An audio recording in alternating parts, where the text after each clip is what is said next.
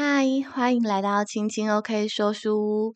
这是一个期望能给全家人都能收听的说书频道。我是主持人 Lily。本集节目想要和各位听众朋友分享的是《狸猫的水晶球》这本书的作者呢，文是高楼芳子，图是佐野洋子，译者为周瑶萍。这个故事呢，是在描述有一只叫做阿蹦的狸猫，它有一颗神奇的水晶球。不过呢，其实它从水晶球里面什么都看不见，但是呢，它却到处骗别人说它看见了他们的未来。它其实呢是一个小偷。就在有一天呢，它骗走了好多人的财物的时候，它就决定远走高飞。这时走着走着，就掉到了一个洞里。哎呀，该怎么办呢？叫天天不应，叫地地不灵。这个时候，故事发生了一个转机，就让我们一起来把这个故事看下去吧。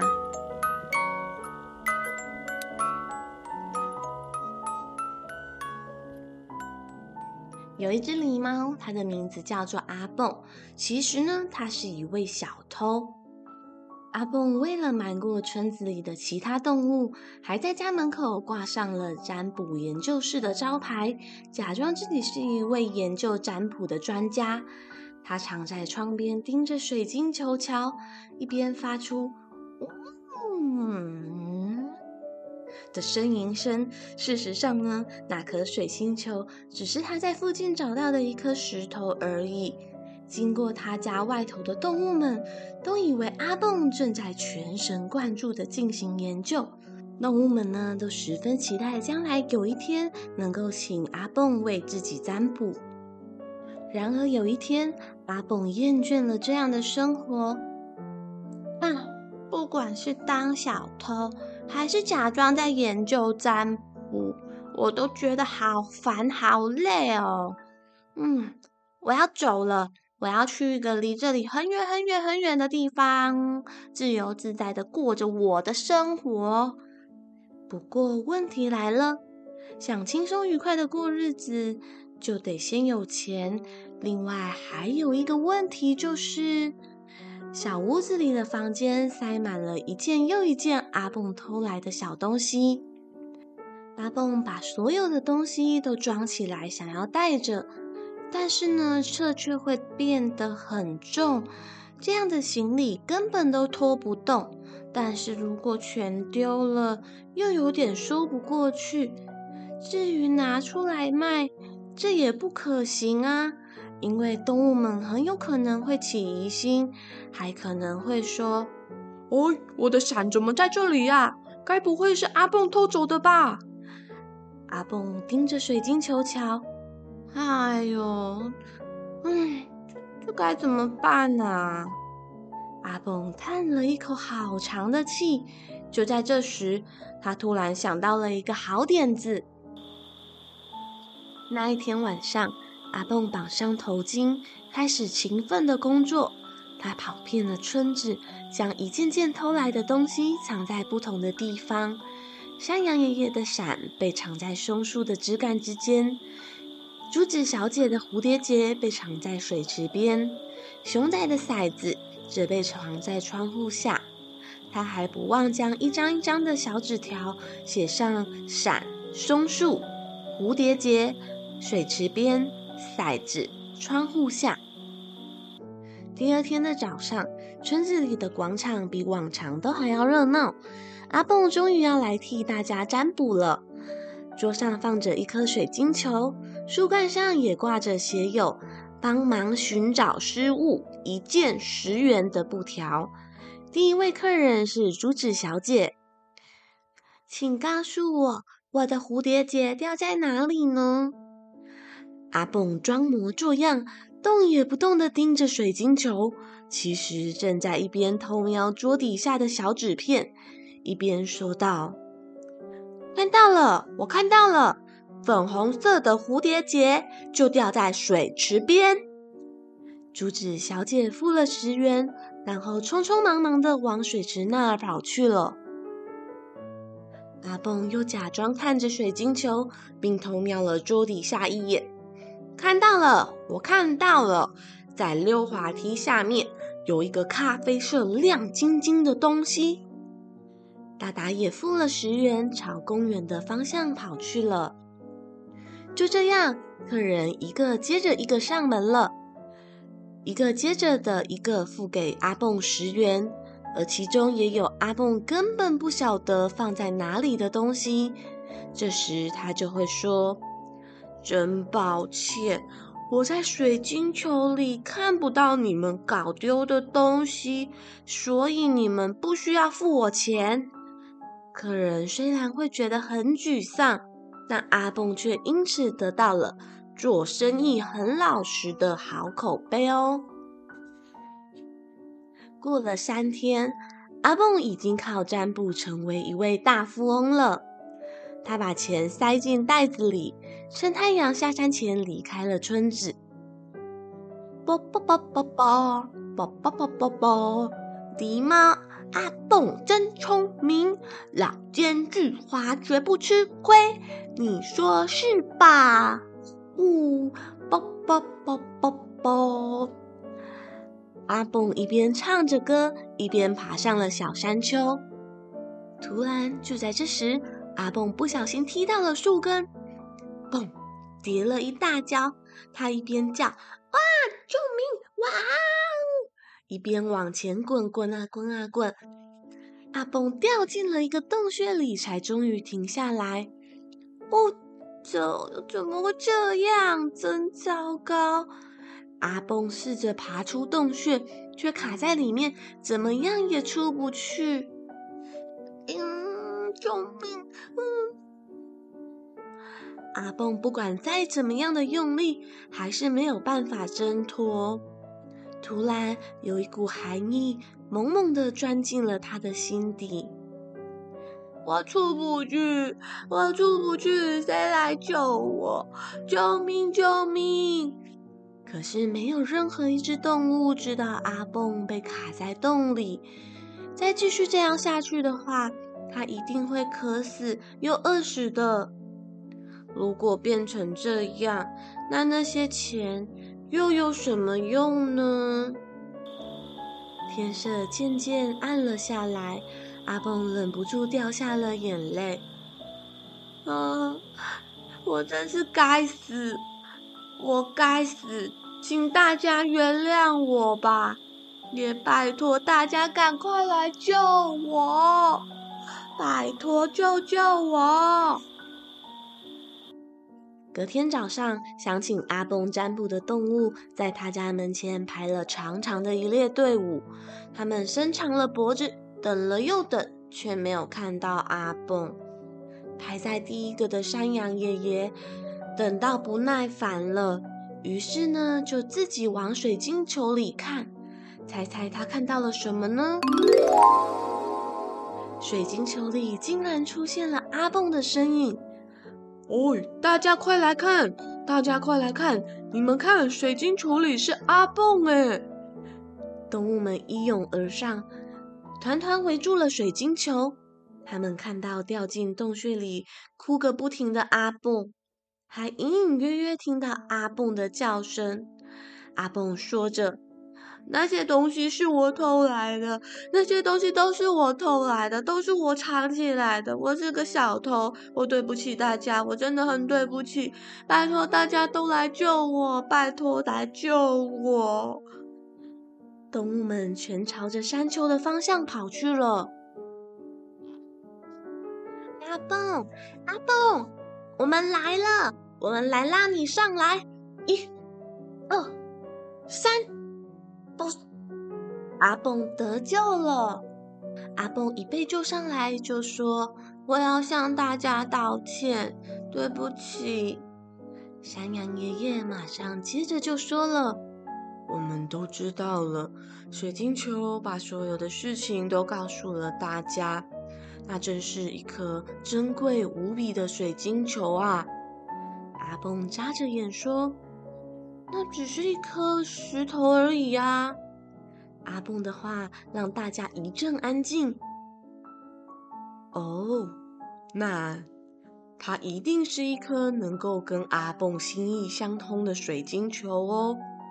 山羊爷爷很认真的说着：“发生了这么多的事情，在不久的日子之后，阿蹦真正成为了一位占卜师。现在呢，他用水晶球占卜来帮助村子里的动物们，自己也开开心心的过着每一天。阿蹦占卜师免费为您占卜哦。”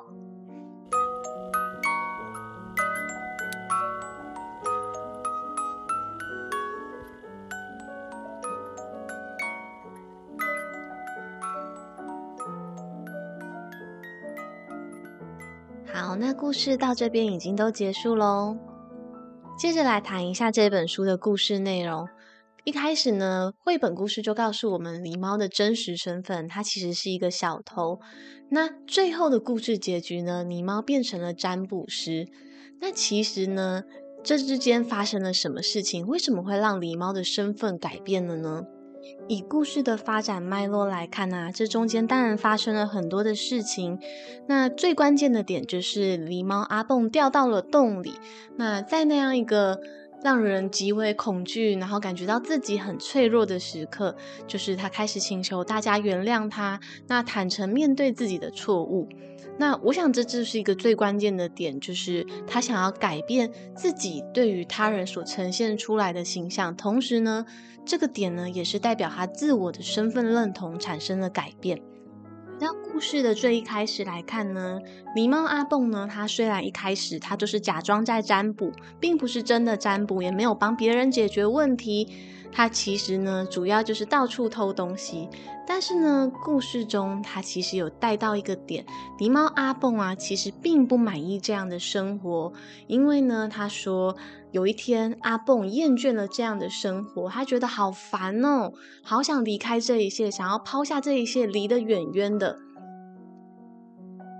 不知道你有没有这样的经验，就是有时候当我们假装去做一件事情的时候。如果别人认同那个假装的我们的时候，我们反而会觉得有点怪怪的，因为你会知道那个你并不是真正的你。就是我们就算是说谎啊，或者是演技再好，可以骗得过别人，但是我们就没有办法骗过自己的心里。那在故事中呢，这个狸猫阿蹦啊。他一开始呢，他觉得哦，好像假装帮人家占卜，好像蛮有趣的，因为可以掩盖他事实上在偷东西的这个罪行。但是呢，后来他的内在产生了一个讯号，就是他产生厌烦的感觉了。那我觉得，我们人心里的很多的感受啊，其实都是帮助我们在认识自己。那我觉得啊，往往我们心里面出现那些很不舒服、想要挣扎、想要逃脱的感受，其实呢，就是一个机会，帮我们开发我们过去所不认识的自己。在心理学上呢，自我的探讨啊，还有身份认同，是指我们每个人在自我反省过程中产生对自己的概念。关于这个自我的概念呢，在一位美国心理学家的分类里面呢，又将这个自我分成四个层次。第一个呢是物质，第二个是精神，第三个是纯粹，第四个是社会的自我。那这四个不同层次的自我呢，其实呢它是需要整合的。也就是说，在一个人的生命健康发展阶段里面呢，需要产生对自我的认同感，才能跟人建立良善的人际关系。细节上来说呢，这个所谓的物质的自我啊，就是指我们的身体存在这个世界上，对，就是我们身体的本身。那第二个层次精神呢，则是指一个人对于自己的内在跟主观感觉，也就是他心理层面的那个自己。那第三个纯粹的自我呢，是指个人在不同时间和背景下对自我感觉有连贯性。更简单一点来说呢，这个纯粹自我呢，就是你会知道现在的这个我是由过去产生而成的。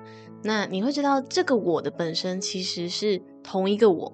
对，那最后一个社会自我呢，其实在讲的就是我们与其他人的关系中。所建立的自我形象获得了认可。那为什么会说到这个呢？其实主要呢，是因为我们人啊，在架构自己是一个怎么样的人的这个概念的时候，除了自己对于自己的想法以外啊，其实真的还有一部分是跟他人有关，也就是刚刚提到的最后一个社会自我。因为有时候我们需要借由我们在别人眼中所呈现出来的样子来认识自己。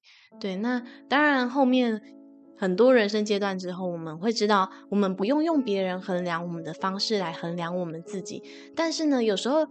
有一部分呢，是你自己没有探索到，但别人认为你的样子，这可以帮助我们更加深入的去反省自己啊，那更多方位的整合自我的概念。那我觉得在狸猫阿蹦住的这个地方啊，其实是非常温暖的一个地方，因为即便他们最后大家动物们都在水晶球里面看到了，诶，阿蹦其实是个小偷，那他当然真心。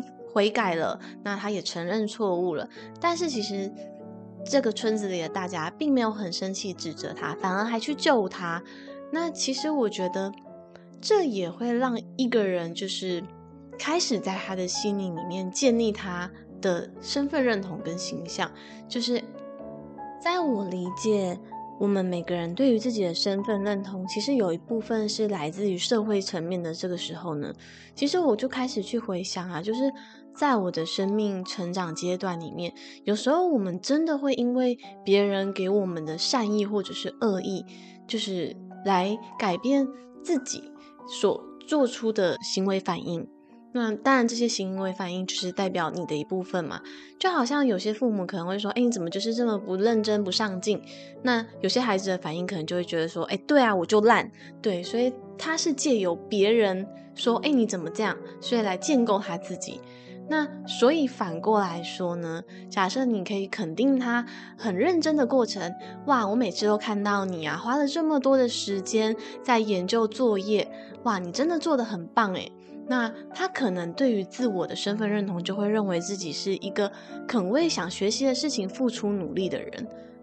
再来说一说一个很有趣的部分，就是在故事中呢，狸猫说。哎，我想要走了，要离开这里，去一个很远的地方。不过问题来了，想要自由自在的过生活，就得先有钱。哇，就好像狸猫想着，如果我要财富自由的话，那我会不会有金钱焦虑？我之后我要靠什么活？三餐温饱是不是问题嘞？关于财富自由这个议题呢，就是近几年还蛮夯的，很多人都在讨论这个问题。那有人就说啊，诶，如果假如要财富自由，首先呢，你要知道自己呢需要多少钱，对你来讲，你才可以不工作，做你自己想做的事情就好了。对，那。我觉得这个财富自由，它其实包含的面向非常的广，不只是你金钱上的自由，可能包含你时间啊、空间上，你都可以自由自在的选择，就是你充分握有你人生的主导权。谈钱呢，其实并不俗气，我觉得它其实是一个很实际的问题。所以呢，这只狸猫阿蹦，它也非常的实际，他就想到去挣钱啦，他要去赚钱了。但是呢，他赚钱的方法对吗？狸猫阿蹦啊，虽然很聪明，不过很可惜呢，是因为他的聪明用在不对的地方上，就是呢。他装神弄鬼的告诉村民，他在水晶球里面可以看见他们遗失的东西，但是事实上呢，他根本就看不见，因为那些东西是他偷来的。他是借由他的小抄，然后告诉他：“哎，你的东西可能藏在水池边呢，还是藏在松树下啊？”对，然后大家都以为他好神哦，怎么这么厉害呢？这让我想到啊，其实我觉得聪明用在不对的地方上啊，反而是一件更需要注意而且很小心的事情。就好像如果我们拥有能力，我们应该要把这样的能力放在哪呢？像有时候我们会在新闻上啊看到一些高知识分子的犯罪，那他们的犯罪呢，往往是就是更可怕的，因为他们知道，呃，可能更聪明的方法如何不被抓到，又或者是。更聪明的方法，如何犯罪？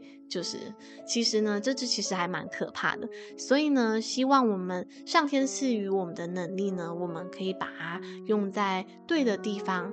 那除了关心自己呢，也对这个社会有益。这就好比啊，老天爷给了人类无与伦比的智慧，那我们要拿那样的材质做什么呢？有些人呢，他可能终其一生都会致力于研发，那他可能只是希望可以制作出，比如说癌症的药物，拯救人们的性命。但是也有一些人呢，把他们的聪明运用在不对的地方，比如说他变成了网络骇客，去窃取别人的重要资讯，或者是盗领别人的钱。那这样的话呢，对他人造成的伤害，当然就是你拿你的聪明去做对社会不好的事情，去做伤害别人的事情。我觉得在这一本狸猫的水晶球故事里面呢、最精彩的地方，应该就是狸猫阿蹦真正的诚实，还有村民回应的善意。就是当他掉到洞里的时候。阿蹦说：“诶，那些东西都是我偷的，拜托来救我。”他真的感觉到抱歉呢。他诚实的面对自己的错误，虽然做错了，但他愿意说。那这边呢？我觉得，当一个人抛出一颗球，那有人去接住它的时候，其实是一件很幸福的事情。就好像狸猫阿蹦的那一颗诚实的球被抛出来之后，村民接住了，他们去救他了。对，那。有时候我看到这段的时候，我就会在想，我们往往啊是在我们人生可能很迫切、很关键、觉得很糟糕、快要无法挽回的时刻，我们才会愿意说真话。但是这些最真诚的话，对我们最爱的人，我们到底什么时候才愿意说出口呢？有时候会不会就没有机会，而造成一辈子的后悔呢？狸猫阿蹦的诚实啊，当然非常值得嘉许，因为他很勇气可嘉的面对自己的错误。有一句话说呢，人非圣贤，孰能无过？意思就是说，我们每个人啊，都不是圣人，也不是伟人，难免都会有犯错的时候。所以呢，假设。知错能改，善莫大焉。意思就是说，如果我们知道自己犯的错误呢，我们知道了就去改正它。那其实我觉得呢，这就是做到对自己最基本的责任。那关于呢，就是到底什么时候我们才愿意诚实的说出我们的心里话呢？这个功课呢，其实，嗯，我觉得是在我人生。活到这近两年来，我觉得自己才做到的。因为以前我会觉得，有时候当我说出真正的心里话的时候，我会预设立场，会觉得说，诶，别人会不会不能接受讲出那段话那么赤裸的我？因为也许那样的我很不堪，又或者是说很脆弱，对，但是。有时候，如果不把自己真诚的一面抛出来的时候，很容易在人群里面依然感觉到孤单，因为其实那些人也触碰不到你的真心。对，这是我自己的感觉。在我思考要如何分享这一本绘本内容细节的时候啊，其实在一段感觉到非常的感动，然后有很多的反省，就是在狸猫阿蹦掉到洞里。开始向外求救的时候，他愿意说出心里话。那这让我想到，好像人为什么总是在最脆弱的时候才愿意说真话以外，就是好像是在我们最软弱的那个时候，我们才愿意很深沉的反省。其实我也是在准备要去医院接受手术的那个时候，因为。会觉得说，这一次去做治疗真的是生死未卜。那说人生没有伤害过别人，其实，嗯，我觉得有时候犯的无心之过，也许是一句话，对，我觉得在那个时候都会让我有所反省。所以那个时候呢，我就没有勇气打电话，所以我就写了赖的讯息，就是。给我曾经不小心说错话，伤伤可能有伤害到他的一位朋友，对，我当时其实处理方式蛮不好，我就是打哈哈带过这件事情。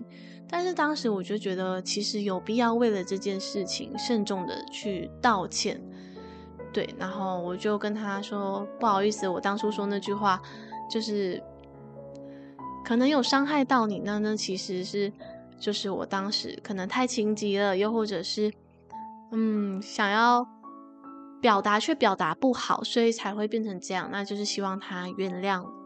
对，那我觉得他说他根本就忘了这件事情，但是我觉得我说出来就是觉得心里面舒坦很多。对，那会说这段真的是因为我觉得，当自己可能觉得。时间不多了，又或者世界末日快要来临的时候呢，就会觉得，也许生命之于我们自己，我们还有对于别人的一些责任。所以说，看到那一段的时候，真的是蛮感恩的。就是感恩什么呢？就是自己曾经像狸猫阿蹦一样，有掉到很深很深的洞里，那被人拯救了。那真的是一段塞翁失马焉知非福的那种感觉，就是虽然遇到很糟的事情，但是这一件事情的是好是坏呢？其实只要我们还活着，那件事情就是有所转机的。那在我目前的生命故事里面呢，就是。曾经掉到深渊里面，再被救起来的那种感觉呢，就是会让我更珍惜愿意拉我一把的人，然后也了解自己是多么的不完美，本来就不完美。然后生命存在的本质呢，我觉得它就是感恩。那当然是不希望自己日后又掉到了深渊里面，需要被拯救。但是呢，对于自己曾经被拯救的那样的经验呢，就是知道如果有一天我们有能力，一定也要伸手拯救别人。那还有，尽量把自己照顾好，不要让别人需要拯救你。因为你看故事中的村民们为了拉阿蹦起来，花了多少的力气。对，所以把自己照顾好呢，其实就是对爱你的人最大的回馈了。最后一个关于故事的环节呢，我想分享关于那一颗神奇的水晶球。想要问各位听众朋友，那一颗水晶球到底有没有魔力呀？欢迎你留言告诉我你的答案。那我觉得那一颗水晶球呢，它是有魔力的，因为最后呢，就是阿蹦用它免费为村民占卜。那其实呢，获得的这个神奇水晶球呢，就好像找到了人生中幸运跟奇迹的那些关键人事物，对。但是我们拿这些幸运啊，又或者是我们如何运用这些奇迹，我们拿这些来选择去做什么呢？如果说善良是一种选择，在今天节目的尾声，我想要引用一段。刘安婷她说过的一段话。刘安婷呢，她是为台湾而教的创办人。她曾经说过一段话，深深的引起我的共鸣。